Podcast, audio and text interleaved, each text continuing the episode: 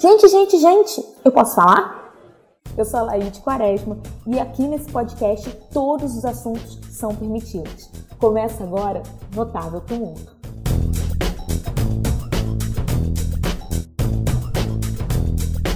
Sejam muito bem-vindas, bem-vindos e bem-vindas a mais um episódio do podcast Notável Tumulto. E antes da gente começar, eu vou pedir aí para vocês já ir na geladeira, já pegar essa cervejinha gelada se preparar, porque o papo hoje tá delícia, tá muito bom. A gente vai falar de cerveja, mas não é qualquer cerveja, a gente vai falar de cerveja artesanal. E para esse bate-papo, eu tenho aqui Vitor Oliveira, da Eclética Beer Lab, e Rui Rabelo, do Depósito Artesanal. Sejam bem-vindos, meninos, se apresentem aí para todo mundo. Fala aí, Elaine, beleza? Como é que tá? Boa noite, né? beleza, né? Boa noite, noite. pessoal. É, então, é, sou o Victor, né? Oliveira, como a Anaíde já disse, da Eclética. Estou nessa jornada de cerveja aí tem, na verdade, pouco tempo, desde, eu considero pouco tempo, desde 2017. Com certeza o, o amigo Rui aí, você vai se apresentar, vocês vão ver desde quando ele conhece essa brincadeira aí. Então, meu nome é Rui, eu sou do Depósito Artesanal. Hoje funciona muito como um delivery de cerveja, de, de entrega na, na, casa das pessoas e às vezes retirada aqui, né? Que com a pandemia a gente não pode aglomerar mais para tomar aquela cerveja, né? Um, uma das coisas que mais o brasileiro gosta de fazer, não está podendo fazer nos bares, nos restaurantes. E aqui o depósito artesanal a gente está levando isso para as pessoas para não, não, não ficar sem a cerveja, o chopp do final de semana, né? Mas eu, assim, minha história começa muito lá atrás, como cervejeiro caseiro, a gente faz cerveja em casa, o Vitor também faz, a gente tem um, um, grupo aqui de cervejeiro aqui de Rio das Ostras, e desde há muito tempo a gente faz cerveja em casa. E na evolução chegamos hoje aqui ao, ao depósito artesanal, que é o meu, meu negócio atual. Bem, então vamos lá, para a gente começar. Eu sou muito ruim de data, mas pelo que eu me lembro, assim, a cerveja artesanal teve um boom de seis, sete anos para cá, pelo que eu me recordo. Pode ser que eu esteja errada. Aqui que vocês acreditam que teve esse boom e se minha, minha data está correta? Ou se eu estou atrasada aí nas datas? Eu acredito que a data seja mais ou menos por aí mesmo, mais ou menos é, é desde é, um de, de sete, né, oito anos atrás, que você disse.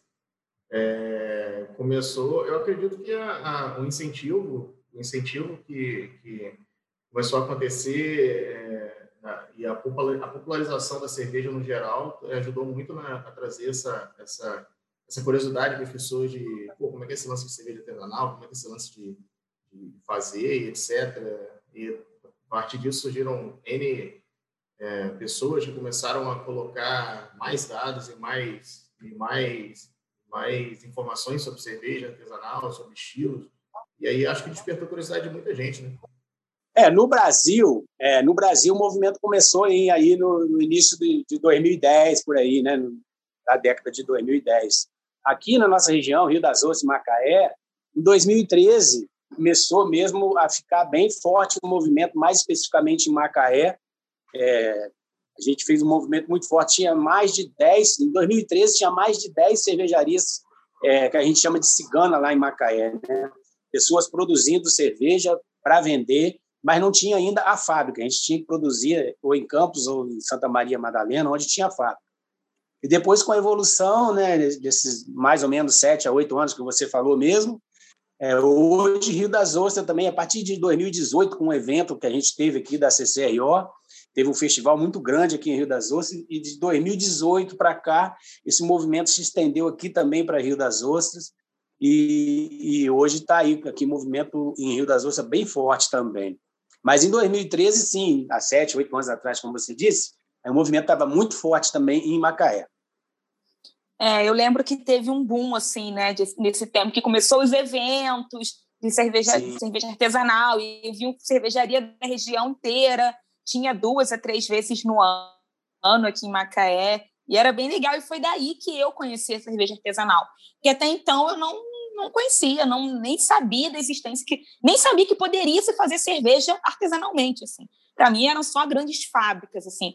E como que começou para vocês? Como é que deu o start do tipo assim, não, vou começar a fazer cerveja? Eu já fazia cerveja, mas em 2013 eu aposentei. Eu trabalhava num banco, aposentei, hoje eu sou aposentado, mas em 2013 eu eu vim para cá e conheci a galera de Macaé e foi criada lá em Macaé, na época, em 2013, a Serva Macaé. É um grupo de, de cervejeiros de Macaé que se reunia para fazer cerveja em casa. E depois desse grupo que a gente fazia cerveja em casa, começou a fazer profissionalmente, né? alguns deles, e depois a gente começou a criar alguns festivais em Macaé.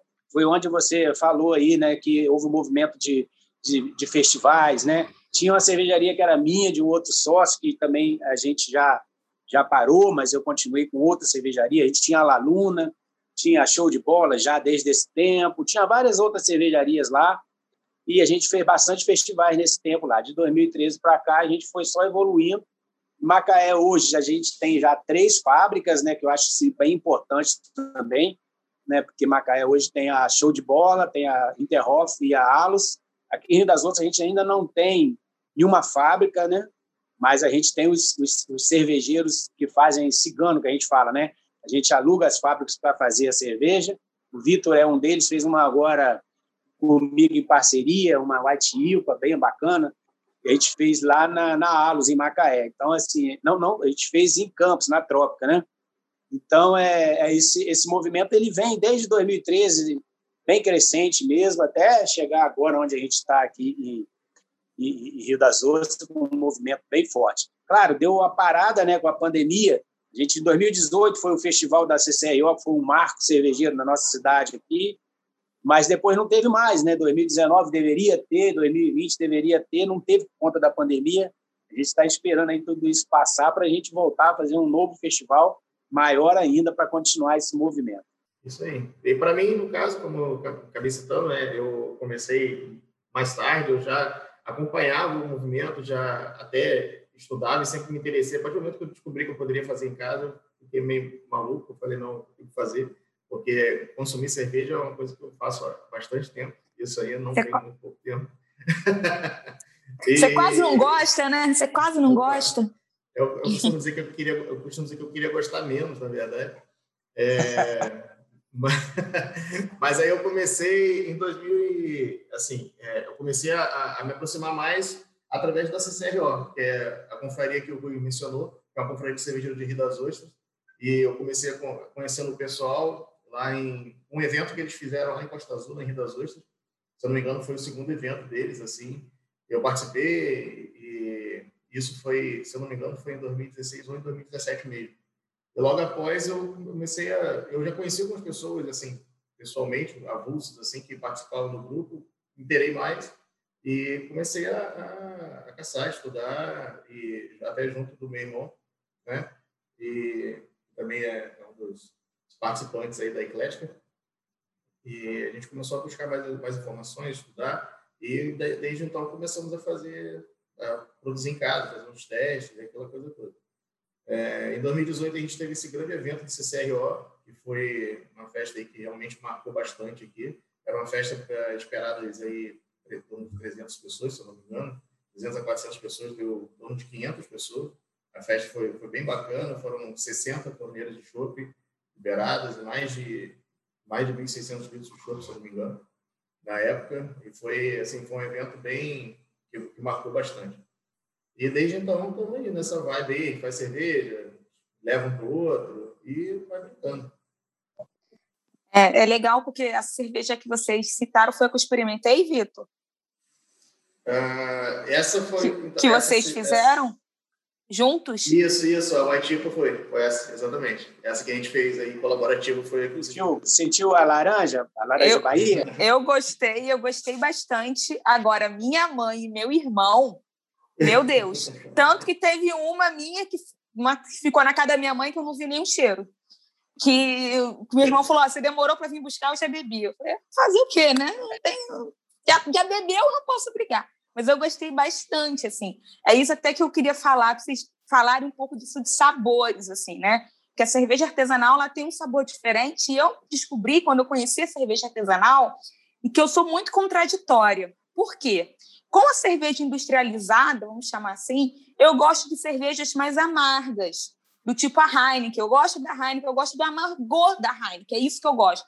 Mas quando se fala em cerveja artesanal, eu gosto mais de cervejas mais doces. Como você citou a Show de Bola, não sei se ainda eles fabricam, Mas em um desses evento, eu, eventos, eu experimentei uma deles com goiaba, que eu fiquei apaixonada.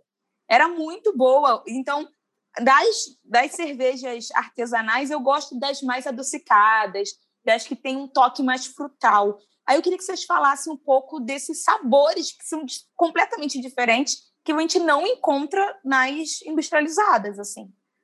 É, na verdade, é, eu fiz um curso de sommelier de cerveja justamente para entender isso que você acabou de falar, né? Esses sabores diferentes é, apresentados em cada estilo de cerveja.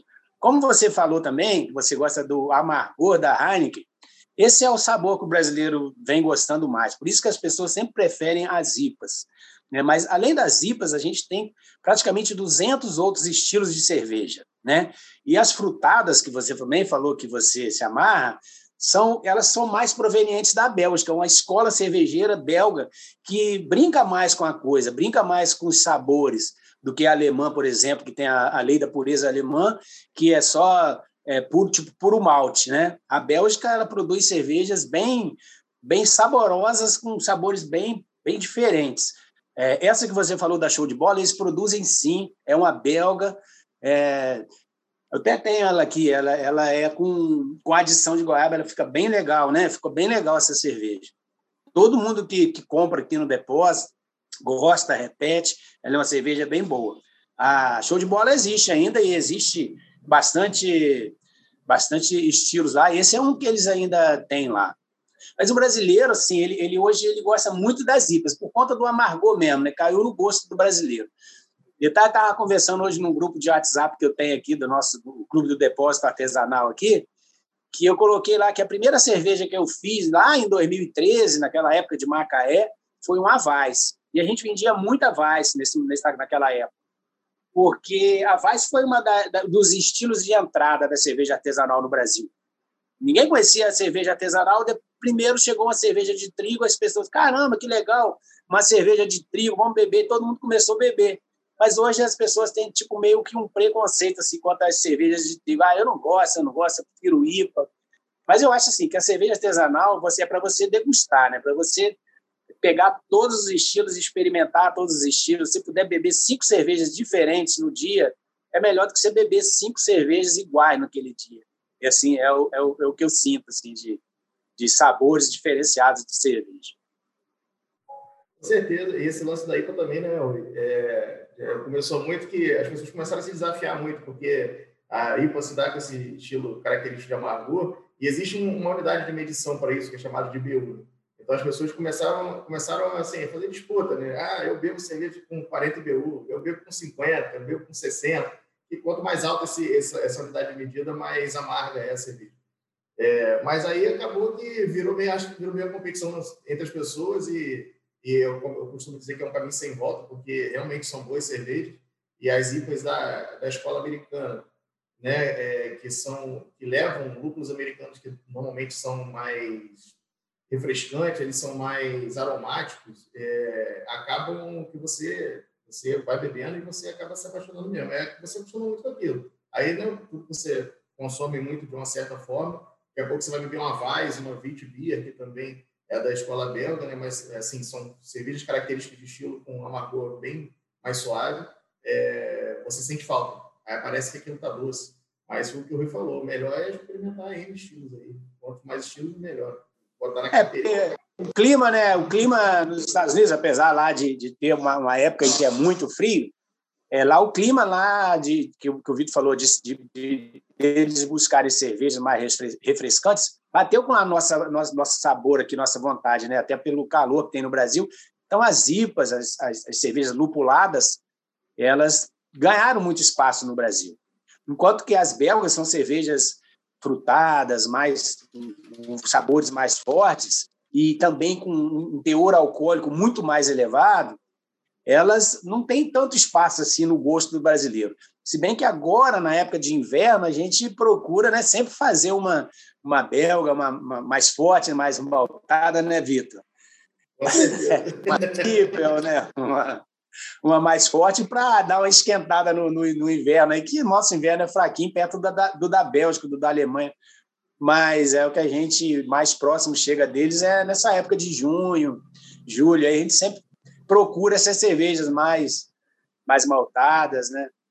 É, eu confesso que das artesanais, poucas IPAs me agradaram tanto quanto as frutadas, né? As belgas. Eu descobri agora que são as mais para belga. Eu gosto muito mais das frutadas, assim. E elas têm um teor, alcoólico maior, por elas serem frutadas, porque eu lembro de estar num, num festival e eu bebi três canecas de um chopp. Eu não lembro a cervejaria, eu acho que era Coronel Pafo, eu acho, não tenho certeza, que era bem docinha, assim, eu até brinquei falando que era cerveja de pudim, porque ela era bem doce. E no terceiro copo eu já estava falando, tipo, fofo. Eu falei, gente, o que está acontecendo? Tu bebi só três copos de cerveja. E aí me falaram que o teor alcoólico dela era altíssimo, assim. Eu falei, na verdade, eu tomei três tapas na cara, né? Não foi nem três copos de cerveja, porque eu já estava falando fofo com três copos, mas era uma cerveja muito boa, assim, muito. Enquanto as IPAs, eu acho que eu consumo menos, acho que elas são mais pesadas. É real isso é coisa da minha cabeça, assim? Eu acho que não, né, Rui? Eu acho que a probabilidade, a probabilidade de você ter bebido aí, você falou que ela tinha uma característica adocicada, né, e, e um teor alcoólico alto, a probabilidade de você ter bebido uma tripel aí é muito grande, né, né Rui? É, que as cervejas, normalmente, que são mais maltadas, elas têm, elas, elas têm um dulçor mais aparente, né? E, é, ela não é tão equilibrada com a amargor. E, e disso, dela ter, sido, ter tido muito malte na, na, na fabricação dela, dela ter vindo com muito dulçor aparente, consequentemente a fermentação dela foi mais carregada, foi mais pesada. Bem provável, a probabilidade de ter gerado mais álcool é, é, maior durante o processo de fermentação.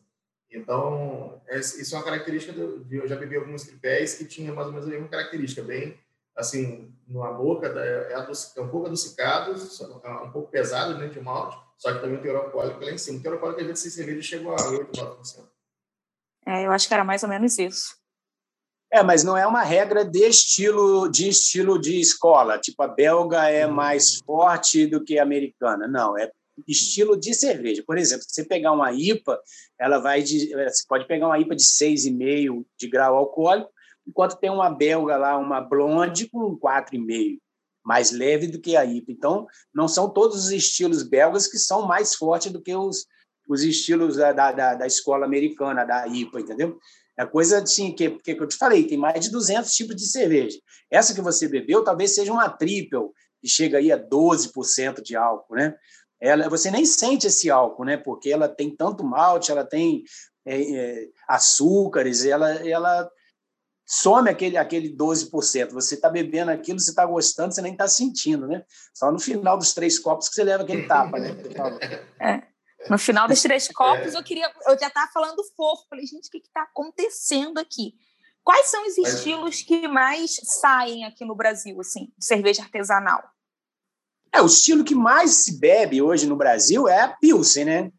Não tem, não tem outra. É, é a Pilsen. É, até, até artesanalmente falando também. Artesanal. Tem a Pilsen artesanal. Estou falando de artesanal. A Pilsen artesanal. Eu até demorei a, a, a trabalhar aqui no depósito artesanal com a Pilsen que eu achava que a, o pessoal não ia querer tanto, porque né, é uma, uma cerveja muito neutra.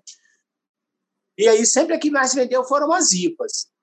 Aí, depois de um certo tempo, as pessoas começaram a pedir, aí eu, eu entendi que a pessoa, se, por exemplo, ele, ah, ele quer fazer um churrasco na casa dele, ele não quer ficar bebendo IPA o dia inteiro, ele quer uma pilsen artesanal para ficar ali tomando uma cervejinha, depois toma uma IPA. Então, eu comecei a colocar a Pilsen também, e a Pilsen hoje é a que mais sai aqui.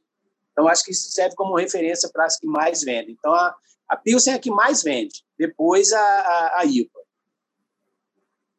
É que tem essa, tem essa questão, né? Porque é Pilsen que não é artesanal. Né? Artesanalmente, você consegue fazer qualquer estilo. Pilsen nada mais é... A gente conhece cerveja está lá sempre escrito Pilsen, mas Pilsen nada mais é do que um, um, outro estilo de cerveja. Acho que também é, é possível é, ser feito artesanalmente. Da escola, da escola cervejeira alemã, né? Sim. A Pilsen. Ela, ela pode ser artesanal ou não, não quer, não, pelo estilo, não quer dizer que, que não possa ser feita, né? Com certeza. Apesar de que você não faz, né, Vitor? Eu não. é porque Vitor tem preconceito com cerveja Pilsen. E rola Não. isso no, no, no, no, ramo artesanal, tipo, preconceito com estilo de cerveja do que com outro? Não, tem uns que. Não, não, é, não é preconceito, né? Assim, é, tem, tem sabores que você aprecia mais que outros. Então você começa a fazer N tipo de cerveja, a experimentar N tipo de cerveja de outros amigos que fazem e tal. E Pilsen, querendo ou não, é, é largamente encontrável em qualquer lugar, né? seja, de, seja tanto artesanal hoje quanto industrializado. Hoje, a indústria, entre todas elas, tem ótimas cervejas de Pilsen. Então, é uma coisa que, assim, não vale a pena. Por que eu vou fazer, sei lá, 50 litros de Pilsen? É, comercialmente, para gente que é pequeno, para gente que é pequeno, comercialmente não vale a pena fazer Pilsen, porque a Pilsen é feita em grande escala, ela fica muito barata em relação ao que a uhum. gente produzindo aqui em pequena escala consegue. A gente não consegue. Aí o que, que a gente faz? A gente vai para personaliz... personalização da cerveja, né? Fazer uma cerveja que ninguém tem, igual essa que eu fiz com o Vitor, né? Junto. A receita, aliás, é do Vitor, né? Eu ajudei na produção. É uma cerveja que tem, tem laranja, ela tem outros ingredientes bacanas aí. Fala aí depois, Vitor, os ingredientes que tem nela. Então, assim, é uma coisa que a gente traz uma diferenciação que a gente não consegue fazer numa Pilsen, que ela é muito básica. Entendi. É. Além, além de ser uma. É, é, existem dois tipos de, de, de, de, Como eu posso chamar aqui? Do tipo de família de cerveja assim, mais conhecidos, que são as Lagers e as Ales. E a Pilsen é, um, é, um, é da família Lager. E o processo de fabricação dela é, é mais enjoado, sabe? É uma coisa que você tem que ser mais minucioso, você tem que ter mais cuidado, você tem que você leva mais tempo para tirar de fato uma boa cerveja. Uma cerveja ale, você fazendo aí uma session IPA, dependendo, eu já tirei session IPA com 15 dias já para beber, assim, entendeu? Então, para gente que quer fazer de forma caseira, quer testar, e, e na maioria das vezes beber mesmo, quanto mais rápido, melhor. Comecem a falar como é que é o processo da fabricação de uma cerveja artesanal. Ela foge muito da industrializada, o processo? E qual é o processo? Como que é, assim? Pode começar, Acho que não foge nada, né, mestre? Não, o processo é exatamente o mesmo. É só que é, o que a gente consegue fazer é reproduzir. Na verdade, o que a gente tenta fazer em casa é reproduzir o que se faz na cervejaria, né? E o que a cervejaria hoje, toda industrializada, bonita, que você vê lá, né, tudo com aço inoxidável dentro de um padrão de, de qualidade exigido pelo MAPA, pelo Ministério da Agricultura, na verdade, ele também reproduz algo que era feito lá há, há milênios atrás, né?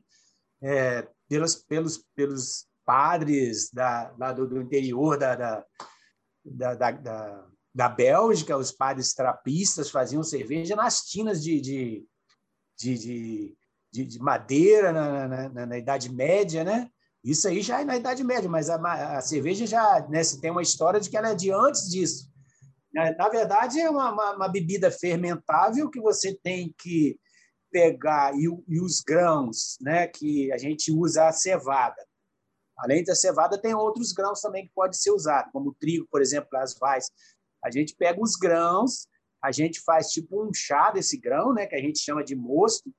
E esses grãos, a gente, a gente com esse chá, a gente, o que, que a gente faz? A gente, a gente extrai os açúcares desses grãos, né?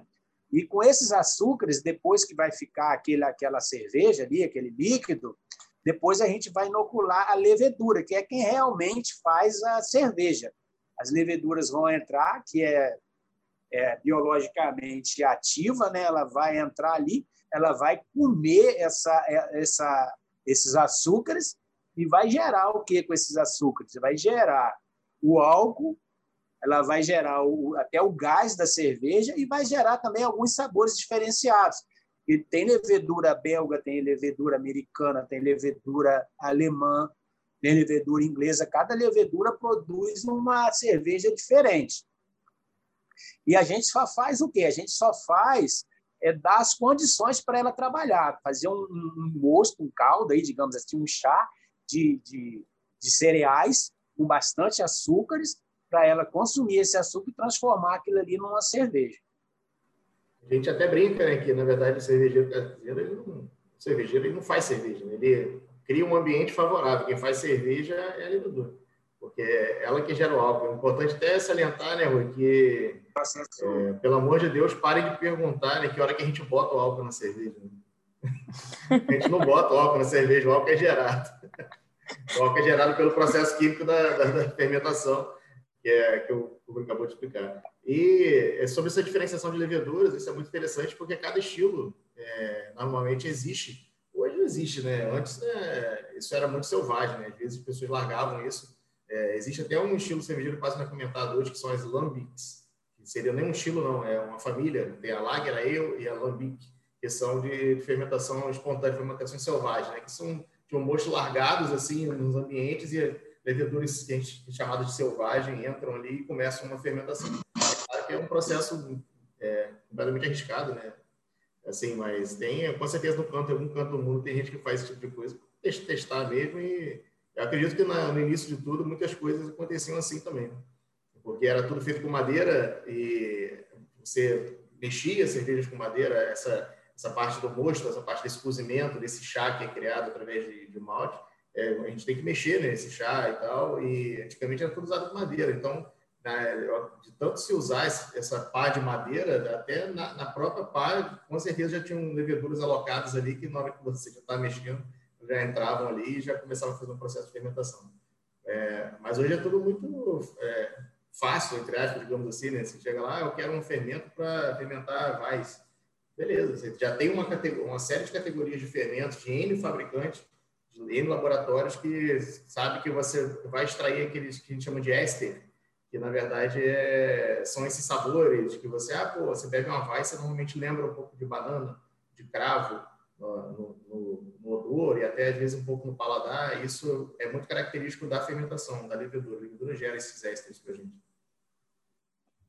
É engraçado quando você falou, né? Que horas te coloca o, o álcool, parece que vocês pegam um litro de álcool etílico, joga pronto, agora a cerveja está pronta. Tem até a história né, da, dos primórdios da cerveja que foi feita assim. Na verdade, tem vários. Cada historiador conta de uma forma, mas tem assim, um que é uma, uma, uma mulher né, que fazia pão e que fez aquele, aquele mosto, né, pegou os cereais, botou a água e fez aquele chá, só que o pão teria que ficar um pouco mais sólido e ficou muito aguado. E, como o Vitor falou, naquela época lá, é, as leveduras eram selvagens, elas estavam no ar. Não tem é como hoje a gente entra na internet, compra uma levedura ali, chega em casa no saquinho. Mas naquela época não tinha levedura, ela, ela era selvagem, ela estava no ar.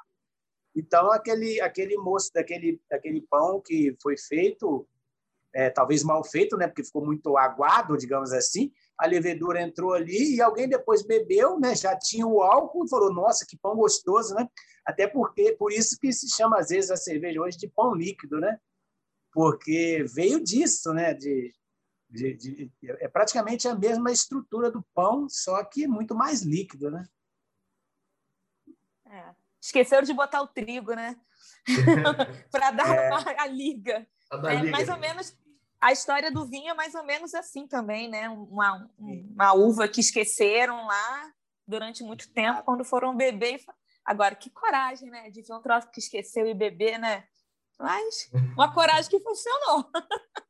Pode é, não funcionar. tinha que, que, é. que a cerveja ela ajudou muito na história da humanidade, porque teve uma época em que, que, que teve é, problemas de saúde muito mais, né, tipo na Europa, assim, que, que, que a água estava muito contaminada e as pessoas é, teve uma, uma, peste lá, né? Não, não, não, me lembro aqui qual, qual, qual ano, mas que as pessoas que bebiam a, a água a água estava contaminada.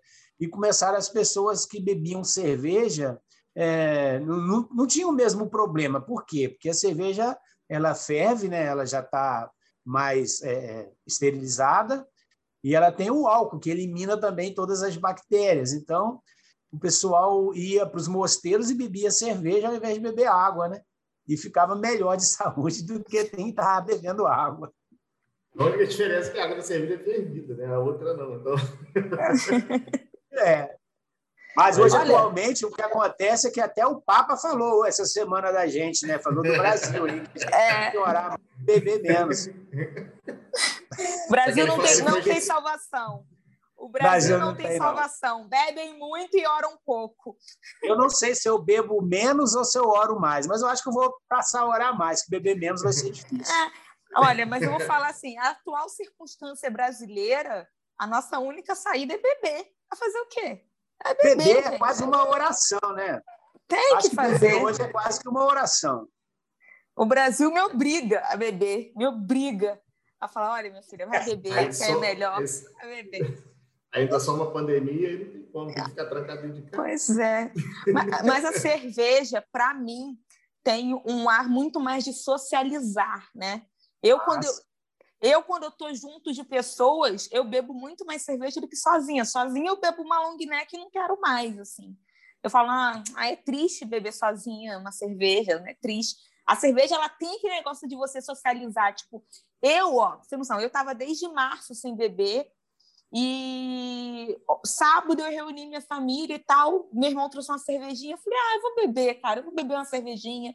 E aí foi, porque eu estava naquele grupo e tal, conversando, bebendo, né? Isso é o legal da cerveja, né? Ainda mais o brasileiro, que quase não gosta de reunir, quase que não gosta de ficar com as pessoas. A cerveja caiu perfeitamente no gosto brasileiro, né? Com certeza. Ah, com é um né? lubrificante social, né? é um lubrificante social, cerveja. Essa é uma coisa complicada que está acontecendo na pandemia, né? Que a gente vê que muitas cervejarias não estão não suportando, né? Sem, sem os seus clientes para socializarem, né? E, e, e, é isso que as pessoas gostam. Mas, é, infelizmente, a gente tem visto algumas cervejarias importantes, né? Fecharem. Macaé, por exemplo, fecharam algumas, né? Então, isso não é bom para o nosso movimento nessa pandemia aí. É uma coisa que as pessoas é, deixaram de fazer nesses praticamente dois anos, quase um ano e meio, quase dois anos. Vai chegar a dois anos, pelo jeito, né? Dois anos uma cervejaria ali, esperando o cliente, pagando aluguel, pagando o que tem que pagar, e sem ter o cliente para socializar, para fazer a festa daquele comércio, é, não aguenta, né? Acaba fechando. Hoje, Macaé fecharam, fechou bastante é, restaurantes que tinham cerveja artesanal, até pubs também, né? Cavaleiros, por exemplo, fechou. Coisas que a gente achava bem interessante em Macaé, hoje não tem mais, né? Esse Por também é um papel Esperamos né? que volte, né? Sim, esse é um papel importante também que a gente tenta trazer na confraria, nesses grupos aí que a gente participa, que é justamente isso, o que a gente fazia antes da pandemia. É, a gente marcava uma vez por mês uma abraçagem aberta, a gente ia para algum lugar que o pessoal cedia para a gente assim, botava, é, ia lá, levava equipamento, levava, montava uma receita e fazia cerveja lá no meio da galera, entendeu? Aí a galera ia ali, cada um tinha uma cervejinha pronta em casa, todo mundo levava, lá a gente plugava as chopeiras, chopeira gelo, aí a gente fazia nossa festa lá e despertava a curiosidade das pessoas que passavam. As pessoas passavam, pô, mas legal, não, falando cerveja, como é que é? Pai, pergunta, a gente parava o tempo, dava atenção, mostrava como é que era e tal. Aí já fizemos alguns eventos assim, é, tentava fazer pelo menos uma vez no mês. Gente, cada um fazia uma, uma, cerveja, tinha uns 20 litros de cerveja em casa, já guardava e botava lá levava para essa braçagem aberta. Que a intenção é essa, é, além de levar as pessoas do grupo, pô, trazer, é, socializar, fomentar mais o evento cervejeiro e trazer mais pessoas para nós, para poder, quem, quem quer aprender, quem quer fazer, começar a produzir, conhecer mais. É dessa empresa. É isso mesmo. A gente já fez cerveja até no, no evento de gastronomia da, da Praia dos Cavaleiros. A gente fez cerveja ali, lavava a panela com água da praia, assim, troço bem rústico mesmo. No final até deu cerveja. A gente sempre fala, no final vai dar cerveja. Não sei se vai estar tão boa, né? A gente fazia bastante festa. Aqui no CCRO também, em Rio das Ostras, a gente fazia tipo quase quase que mensal um, um evento. Aqui em Rio das Ostras, só para você ter ideia assim, de, quanto, de, de, que, de que é um movimento bacana de cervejeiro caseiro, hoje a gente tem um grupo de cervejeiro que, de quem faz mesmo cerveja em casa, de, de quase 50 pessoas aqui em Rio das Ostras. No evento de 2018, 20 pessoas fizeram cervejas, dessas 60 cervejas que o Vitor falou que tinha no movimento.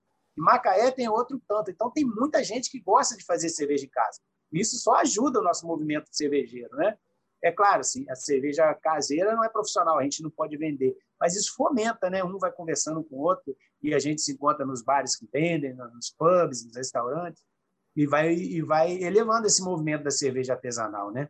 Que ainda é um público muito pequeno, muito restrito, né? Referente ao, ao total de cervejeiro aí do Brasil, contando com os, os cervejeiros que consomem as cervejas comerciais. Né?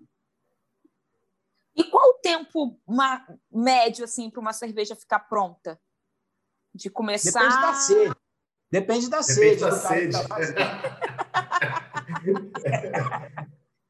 Depende um cara muito com do pouca estilo. sede. Um cara, Ah, o com, cara pouca com pouca sede. sede, com pouca sede, 30 dias. Com muita sede, já bebi até com 10 dias. Mas não está pronta ainda, né? Mas, mas a É gente tem fruta. sempre um jeitinho, né? É igual fruta, você come ela às vezes um pouco verde, às vezes de vez, é um pouco mais madura, você escolhe. Não, é. É porque, na verdade, o processo, o processo de fermentação ele vai de 5 a 10 dias, digamos assim. Né? 5 a, a 5 a 7 dias, por aí. Depois que acabou a fermentação, a cerveja está pronta. Aí você vai passar por um período de maturação para ela ficar mais redondinha, mais né, sem, sem impurezas e tudo. Então, acabou a fermentação, você pode beber, só que ela não está assim ainda legal, entendeu? Quando a gente tem cerveja em casa, aquela cerveja está quase pronta, fermentou, a fermentação acabou ontem, mas hoje tem um jogo aqui para eu ver, estou sem cerveja, vou tirar um litrinho ali para mim, né? Mas, na verdade, ela não está pronta ainda. Vai ficar legal mesmo, mais uns 10 dias de maturação, mais uns 15, para ficar bem bacana. Acho que a Então, média vamos- gira em torno dos, dos 25 a 30 dias, assim mesmo. Mas é aquele negócio, tem estilos que você consegue tirar mais rápido e ela já está bem boa, e tem é, uma- estilos que você, de fato, tem que deixar mais. Né? Tem a coisa É tipo- da. É, Vitor, tem a coisa da cerveja fresca também e a cerveja de guarda, né? A cerveja que É. você precisa maturar mais. A IPA, por exemplo, que é uma cerveja lupulada, ela tem um aroma ali que a gente gosta que você não pode ficar guardando ela por muito tempo. Você tem que consumir ela fresca para você aproveitar todo o potencial dela, que é o aroma dela e o amargor. Então, a IPA, com, com 20 dias, você já pode consumir. Ia Já falar, você né? quer fazer uma, uma cerveja mais maltada, né, tipo estilo inglês, estilo belga, você pode é, ficar um pouco mais tempo maturando para ela pegar mais sabores e, e como ela, ela não tem quase lúpulo, né, não tem não tem muito aroma para guardar, quanto mais maturar, melhor. É isso, Vitor? Eu concordo. Eu ia falar justamente em 20 dias. Assim, eu acho que eu, nas IPAs em gerais, tanto American IPA, Session IPA, Session IPA ainda mais, eu acho que eu já tive muito, bons resultados assim com 20 dias de processo no geral. No processo a frio em geral, né? desde fermentação, maturação, e um processo que a gente chama de cold press, que é um processo de elevar, jogar a temperatura lá embaixo para poder dar uma limpada mesmo, poder ajudar a decantar as partículas e ela ficar mais cristalina possível. Acho que 20 dias é um bom número. Eu tenho aqui em casa uma cerveja que eu fiz no ano passado. Eu fiz no, ve- no inverno do ano passado para beber no inverno desse ano. São duas cervejas inglesas que eu tenho aqui, está guardadinha na, na garrafa lá, que eu vou começar a consumir agora. Elas que a gente chama de cerveja de guarda, elas precisam ficar maturando quase que um ano. Essas cervejas elas são as mais caras, né? Porque o custo de produção acaba encarecendo, porque você fica guardada ali, ela fica guardada um ano. Elas são muito maltadas e normalmente muito alcoólicas para aguentar, né, boa esse tempo todo guardada, né? Então, eu, por exemplo, eu tenho duas cervejas aqui que vai fazer um ano agora, agora que eu vou consumir. Enquanto que você faz uma IPA, você tem que co- consumir rápido, né? E a expectativa para consumir essa cerveja? Eu É tenho que ter, complicado. é, tem que ter uma segurar bem, né? Do tipo, meu Deus, eu quero beber essa cerveja, tem que esperar, tem que segurar a Ah, expectativa. é, eu, fiz, eu fiz 30 litros de cada, deve ter uns 10 só agora. No meio do caminho, a gente foi caindo em tentação. Você foi experimentando o processo, você não foi caindo em tentação, você é, foi em experimentando o processo. Foi estudo de processo. Ah, como ela ficou assim. Foi estudo de processo, não foi caindo em Exato. tentação. É, mas é verdade, Estudo isso de é verdade. É verdade. macete, aí. o macete é você fazer uma, uns 30 litros dessa, que guarda, e fazer mais 100 de outra. Você possa beber rápido. Aí você vai sempre fazendo Não, mas- de, de outra, de outra, para esquecer dela. Mas isso é interessante, sim, esse processo, porque você vai sentindo no tempo, você beber uma garrafinha por mês não vai fazer tanta falta, né?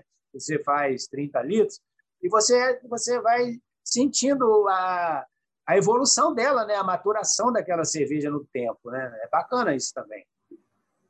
Sim. Uma pessoa. É, vamos supor que tem al- alguém que está ouvindo a gente aqui e fala assim: eu quero começar a fazer uma cerveja artesanal. Por onde que a pessoa começa? Qual a primeira coisa que ela tem que fazer? Eu acho que hoje internet, YouTube. Ela tem que estudar. Tem que estudar. Para É. mim, assim, eu acho, eu, é, é, em 2013, você voltando em 2013, porque você falou que foi a época que começou o movimento cervejeiro forte em Macaé. Em 2013, eu e um amigo, nós montamos um curso de cerveja artesanal em Macaé. E nós formamos mais de 100 pessoas na época. Em um ano, a gente fez esse curso um ano. Foram, foram 110 pessoas que iam para lá e ficavam o final de semana inteiro com a gente. A gente produzia uma cerveja, tinha aula teórica e aula prática. Mas hoje a gente não, não vê muito mais esses cursos assim, aqui, pelo menos na nossa região, não tem. Mas as pessoas têm muito acesso hoje à internet. Então, a primeira coisa que a pessoa tem que fazer é assistir alguns vídeos na internet, ver qual é o processo cervejeiro. Tem muito, muitos canais de YouTube sobre cerveja caseira, né? Tem uns caras que são ícones aí no Brasil, tem muito, muitos caras que você pode seguir e ele e vai aprender com eles. Naquela época nem tinha tanto assim, né? Por isso que a gente fazia um, o nosso aqui em Macaé. Mas hoje você tem que aprender. Na verdade, você tem que aprender. Depois que você souber alguma coisa, você vai comprar um equipamento que faz a cerveja, você tem que ter aquele equipamento para você fazer. Muita gente hoje, né, é, compra o equipamento e começa a fazer sem ter a mínima ideia do que está fazendo, né? Mas o ideal para mim é primeiro dar uma estudada antes para entender o processo, para saber qual, qual tipo de cerveja que existe, o que, que ele precisa fazer. Depois, o equipamento hoje também está muito fácil. Antigamente, a gente fala, eles me chamam aqui nos grupos, né, que eu sou mais velhinho, mais velhinho, não sei mais. Tem gente que me chama de. Mais experiente, mais experiente. Mais experiente. Mas naquela época minha, a gente tinha que improvisar muito quando a gente fazia cerveja. A gente tinha que pegar uma panela comum, a gente tinha que fazer um furo, fazer uma torneira, tinha que comprar um, um fogareiro. Hoje, você chega na internet, você tem equipamentos aí automatizados é, por R$ 1.500, R$ 2.000, você compra um equipamento já todo automatizado. Não precisa mais você ser, como a gente chama aqui no, no jargão de cervejeiro, aquele cervejeiro raiz que fica inventando coisa para fazer a sua cerveja. Hoje você tem muita facilidade, tem muito equipamento, tem muito insumos também. Naquela época de, de 10 anos atrás, você não tinha muitos insumos é, no mercado fácil para comprar. Hoje não. Hoje você abriu a internet e você tem tudo que você precisa para fazer a cerveja. Então, você tem é, canais que te ensinam a fazer cerveja, você tem é, é, sites que você compra o equipamento e você tem também sites onde você compra os insumos, o malte, o lúpulo, a levedura, tudo muito fácil hoje. Basta querer. E o cara pode fazer cerveja até no, no apartamento, né? Tem gente, por exemplo, que eu conheço que faz cerveja num equipamento de 5 litros. Por quê? Mora num apartamentozinho pequeno, faz uma cerveja, faz 5 litros por vez, né? É o que dá para ele fazer. Já quem mora numa casa com quintal, tal, dá para fazer mais. Tem gente aí que faz 50 litros. O Vitor, acho que faz até mais de 50, né, Vitor? Não, eu, eu faço 50. Eu comecei com 20, é. mas até é interessante falar sobre o negócio do aprendizado, que é, quando eu comecei, que não tem muito tempo, né, 2017 aí para 2018, já tinha muita coisa assim, é, muita coisa na internet sobre cerveja, muita coisa sobre equipamento e tal. Mas eu lembro de, de, de eu e meu irmão, a gente ter conversado e a gente, pô, vamos fazer, a gente fez questão de começar pelo processo mais, entre aspas, arcaico do, da, da, da fabricação de cerveja caseira, mais raiz. Por conta de quê? Eu falei, cara, o que, que a gente pensou? Pô, vamos começar assim, bem, então, bem raiz, que a gente precisa realmente fazer muita coisa é, de, de processo, etc., para poder fixar conhecimento e você entender de fato o que você está fazendo. Eu acho que é importante. Depois que você entende o que você está fazendo, você fixa conhecimento, processo, etc., aí você pula aí para uma, uma, panela elétrica, um troço assim. Ó. E hoje, hoje em dia tem umas panelas aí que é como se fosse uma cafeteira. Né? Você bota lá, você faz. É claro que você tem que ter seus processos, tem que ter seus, seus estudos de, de rampa, de temperatura, mas é, é, um, é, é um processo bem mais agradável, bem menos cansativo. E a gente leva em torno aí de 4 a 5 horas para poder fazer uma cerveja, fazer um processo processo tudo de uma braçagem de cerveja até botar ela é, na temperatura correta para fermentar. E depois dessas cinco horas que você usou para poder fazer essa, essa cerveja, é, você aí tem um tempo do processo dela fria, que ela vai fermentar, maturar, etc., como a gente comentou. Mas eu acho que a parte do conhecimento é interessante, que depois que você tem um conhecimento enraizado em você, aí você faz de qualquer jeito. Faz cerveja de qualquer forma. Muito legal, muito legal saber de todo esse processo até chegar no nosso copo, né? Até chegar é, na, na, na, nossa boca. Eu tô falando de cerveja, minha boca tá aguando aqui, do tipo, cara, eu vou ter que abrir minha Heinekenzinha que tem na geladeira numa quinta-feira. Olha que eu não costumo beber durante a semana, não. Menino, chegou a hora. Eu também não, eu só bebo de quinta a sábado, domingo de manhã e paro. É, eu bebo ou sexta, fazer um sábado. Registro aqui também, Elaine. Ah. Queria fazer um registro também de uma coisa que aconteceu aqui na nossa região, que eu acho que também foi muito bacana. Foi em 2014. O Anderson Faller, que é um cara muito gente boa, cervejeiro de primeira qualidade, morava em Rio das Ostras, trabalhava em Macaé, participava com a gente no movimento lá da Serva, e ele foi campeão brasileiro com um estilo de cerveja num, num, num concurso que tem na Heisenberg. A Heisenberg todo ano faz um concurso de cerveja. É, esse ano está tendo um concurso, já está quase no final. Em 2014, o Anderson foi o campeão, foi o melhor cervejeiro do Brasil, e ele era daqui da nossa região. E isso teve assim, uma repercussão na época, pelo menos entre quem era do mundo cervejeiro, foi muito bacana. O Anderson nem está mais aqui, que ele trabalha numa empresa, mandou ele para outra cidade, mas ele também tinha, depois, ele, depois disso, ele montou aqui em Rio das Ostras um pub, né, a Falha Cervejaria, que também teve que fechar porque ele saiu daqui e foi embora. Mas ele foi muito importante para o movimento. E esse, esse prêmio que ele, ele ganhou, é engraçado que todos nós que, que fazíamos cerveja com ele, que estávamos do lado dele ali, a gente se, se, sentia campeão também, né? Campeão, como a gente se sentiu aqui na, na, na, nossa região, como um polo cervejeiro, um polo onde se fazia as melhores cervejas do Brasil na época.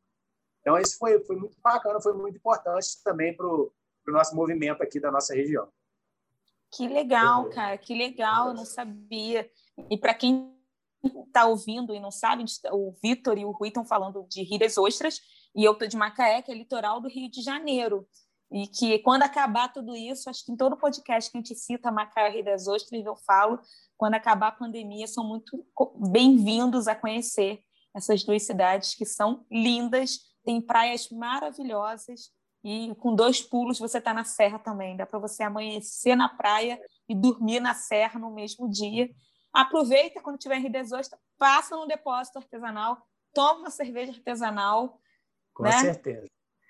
Então, e acho serra, que tá na... e, a serra, e a Serra que também tem muita cervejaria bacana, né? Tem, tem muita. Na... Eu fui na Rãs, né? Na... Em Lumiar. Nossa, muito bom, muito bom lá. Lumiar, Friburgo em geral, tem muita cervejaria legal. Tem muita cervejaria. É que é tudo muito perto, assim, de Macaé para Lumiar, em uma hora e meia de carro tem Lumiar. Então, é muito, muito pertinho. É vale a pena fazer um tour.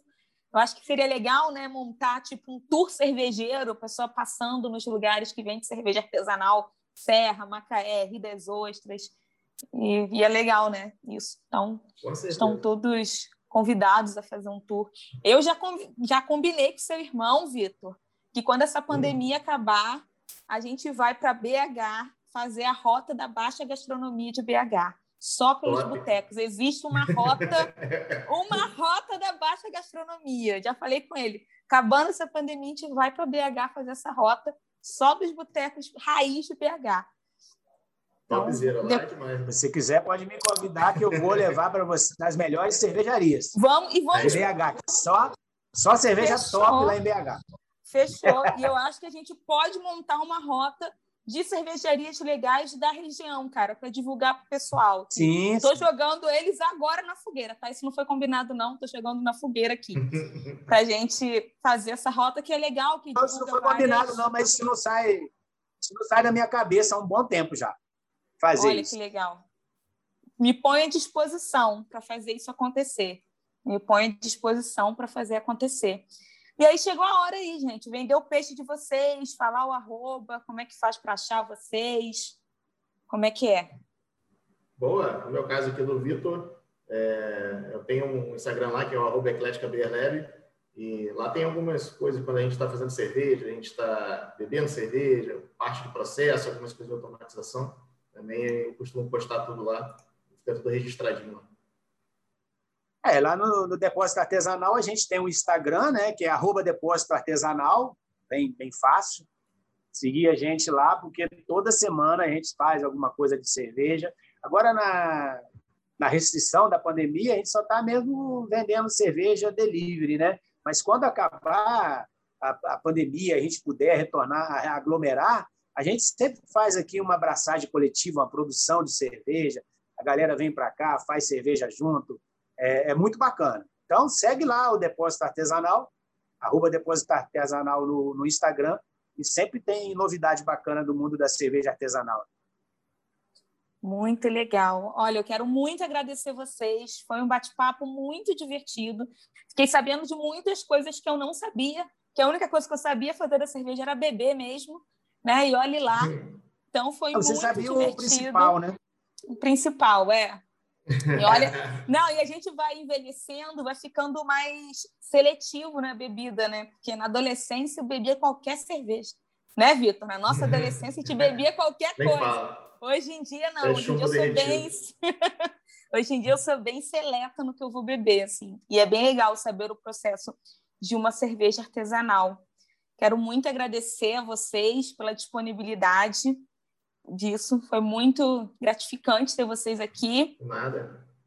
Esse foi mais um podcast do Notável Tumulto. Você consegue ouvir esse podcast pelo Spotify, Deezer, Google Podcast, Apple Podcast e na link da bio do nosso Instagram, que é arroba, arroba notável tumulto. Eu nem bebi, já estou trocando as palavras, mas é assim. É assim mesmo. Quem conhece a Laíde sabe que isso é normal acontecer. Muito obrigada e até o próximo Obrigado, episódio. Obrigado pelo convite aí. Valeu.